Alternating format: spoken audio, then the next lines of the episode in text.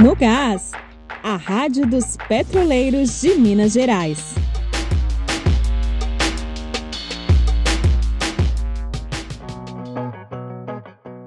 Olá! O episódio de hoje da Rádio no Gás começa com uma grave denúncia contra a gerência da Regap.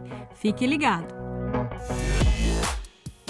Novo caso de coronavírus é confirmado entre os trabalhadores da Regap. O funcionário, que agora está afastado das atividades, realizou o teste que confirmou o contágio.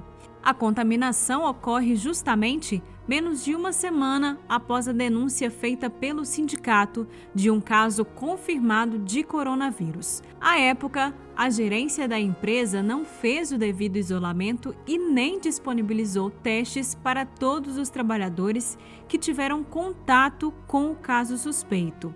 Por mais uma vez, a gerência da empresa age de forma negligente diante de uma confirmação de contágio.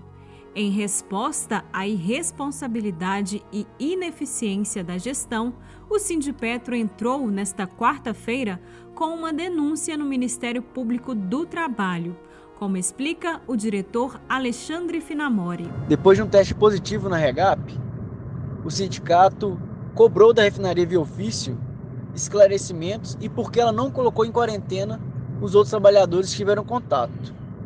A partir da ausência da resposta da gestão da Regap, nós entramos com uma denúncia no Ministério Público do Trabalho, solicitando uma verificação e fiscalização sobre a refinaria.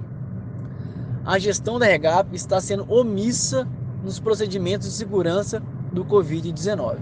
Além da ação no Ministério Público, no dia 7 de maio, o sindicato também enviou um ofício à gerência da Regap questionando a postura da empresa com os trabalhadores expostos ao vírus. Mesmo diante da apreensão dos funcionários e da necessidade urgente de esclarecimentos, a empresa até hoje não respondeu ao ofício do Sindipetro. Segundo o Ministério de Minas e Energia, em todo o país, mais de 800 petroleiros próprios e terceirizados já foram diagnosticados com a Covid-19.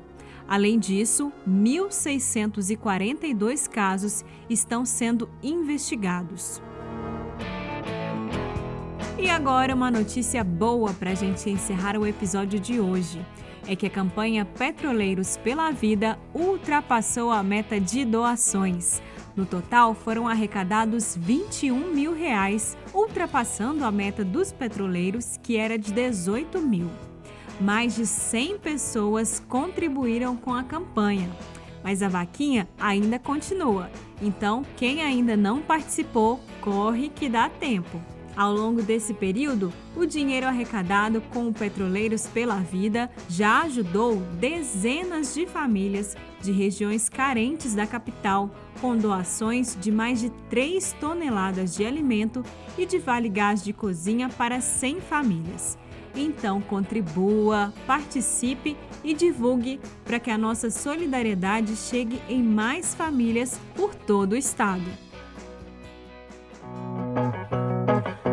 Rádio no Gás fica por aqui. Nós voltamos com mais notícias para você na sexta-feira, dia 15 de maio. Continue informado sobre as ações do sindicato acessando o site sindipetro.org ou pelas redes sociais. Até mais!